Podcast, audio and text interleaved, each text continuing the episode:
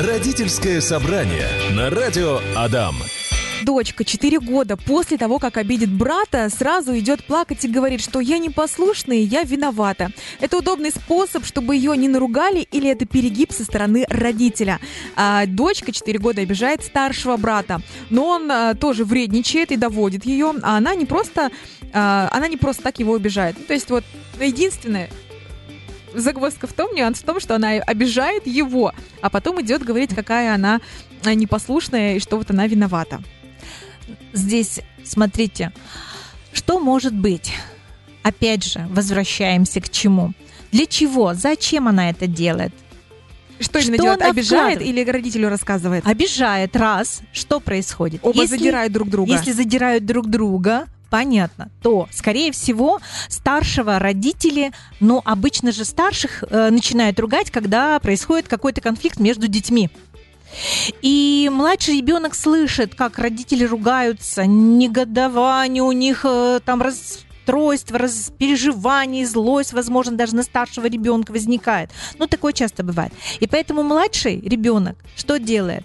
Он быстренько адаптируется к данной Ему ситуации. хочется вот ущипнуть, и обидеть, но в то же время сдать хочется... сдачу-то хочется, да. и в то, в же, то время же время он уже знает, что э, за это родители старших ругали, как, да, грозно, возможно, говорили, что ты плохой, так нельзя, и она уже заранее бежит и сдается, что я такая. Может быть такой вариант, действительно. Это приспособление ребенка к тем условиям, в которых он растет. Это нормально или нет? Это не совсем нормально. Почему? Что, что, что делать? Почему, а здесь почему не нормально, кстати? Почему не нормально? А потому что ребенок начинает что делать? Приспос... Брать ответственность на себя. А-а он натягивает негативную оценку, заведомо зная, что родитель скажет, ну не скажи же ты плохая младшему. Угу. Чаще всего же старшего ругают, я сказала, да, об этом. Угу. А это действительно такая, знаете, форма, чтобы себя выбелить. А вот почему это плохо? Значит, когда возникает конфликт между детьми, то наказывают кого-то одного.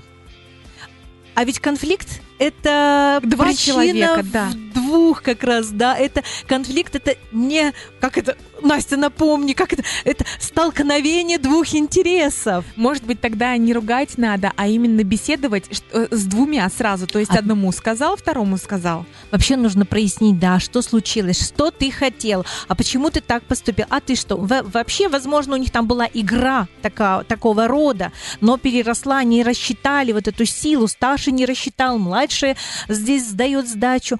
Поэтому, конечно, в любом конфликте важно разговаривать что произошло. И одинаково, наверное, да, наказывать двух дерущихся котят, mm-hmm. чтобы они понимали, что происходит. И важно говорить, что в семье, у нашей семье, никто никого не обижает, а мы все учимся разговаривать как у нас говорил Митя, словами через рот. Да, это точно его фраза. Слушай, но все равно дети, ну не убрать эти драки, не убрать. Все равно делятся, щипаются, э, задирают друг друга. Э, выход тогда только один, что ни одному попадает или второму, а беседа идет с двумя сразу. Конечно, одинаково. Нельзя никого возвышать в глазах перед другим, когда даже дети разного возраста. Здесь вот нейтралитет должен быть родительский. Второй момент, да, драки, они нужны и должны быть Другое дело только, как это быстро а, наступает момент примирения. Не закрадывается ли у них надолго обида друг на угу. друга? Действительно. А ведь если будут смешиваться взрослые, старшие, еще если это будет несправедливо, наказывать, наказывать будут только кого-то одного, то в этом случае действительно будет закрадываться обида, злость, раздражение. А тут они подрались, они почувствовали друг друга, проявили свою, так скажем, силу, потренировали силу, как можно выстоять в конфликтной ситуации. Пусть пока так, по-детски, детский, оно должно быть. Я не говорю, что там должна быть драка в кровь, а потом примирение.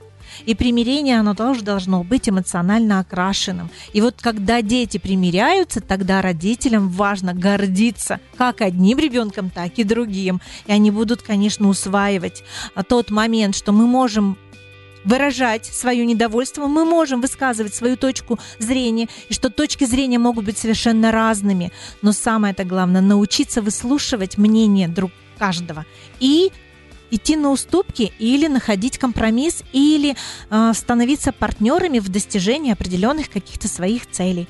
Валентин, ты сейчас все это говоришь, спасибо тебе большое, и у меня сразу э, возникает такое желание говорить, что во время ссоры или после ссоры важно говорить критику и говорить критику правильно. То есть не говорить, что ты плохой, ты сделал вот так. Если вы хотите сказать ребенку критику, да и вообще любому человеку на улице, да, да неважно, где в семье, а, в школе, в садике, нужно критику тоже говорить правильно. То есть сначала мы говорим что-то доброе, позитивное, а, говорим после этого критику и заканчиваем тоже чем-то позитивным. То есть, допустим, вы молодцы, что вы примирились, а, вам нужно бы, да, научиться там в разное время играть вот этими игрушками, которые вам нравятся, а, там, и, и заканчивать тоже чем-то позитивным. Вот, а смотрите, как раз про критику. Мы критикуем действия, а не ребенка. Не ребенка. Правда, mm-hmm. действия. И вот, допустим, вы молодцы, что вы примирились. Мне, мне прямо тепло-тепло на сердце, что вы договорились, кто, когда, какой очередности будет играть этими игрушками. Mm-hmm.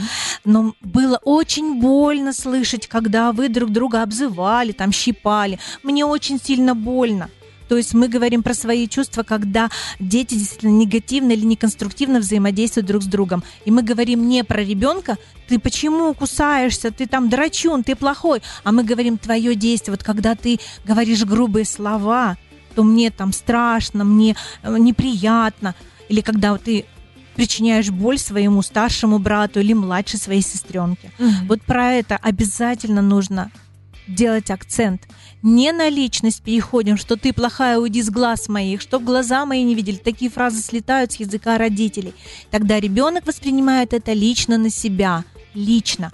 А мы говорим только про действия, про поступки, которые мы не приемлем в нашей семье. И взрослый устанавливает правила – взрослый устанавливает порядок и, конечно же, на меру наказания и давать наказ, а не наказание, да, чтобы было больно. Валентина Ермакова сегодня всегда отвечает на ваши вопросы, которые вы нам пишете, дорогие слушатели, присылаете. Это психолог, детский, семейный, подростковый, гештальт-терапевт, мама двух взрослых сыновей, практикующий психолог. Валентина, огромное большое тебе спасибо от меня, от нас, от всех слушателей. Родительское собрание на радио Адам.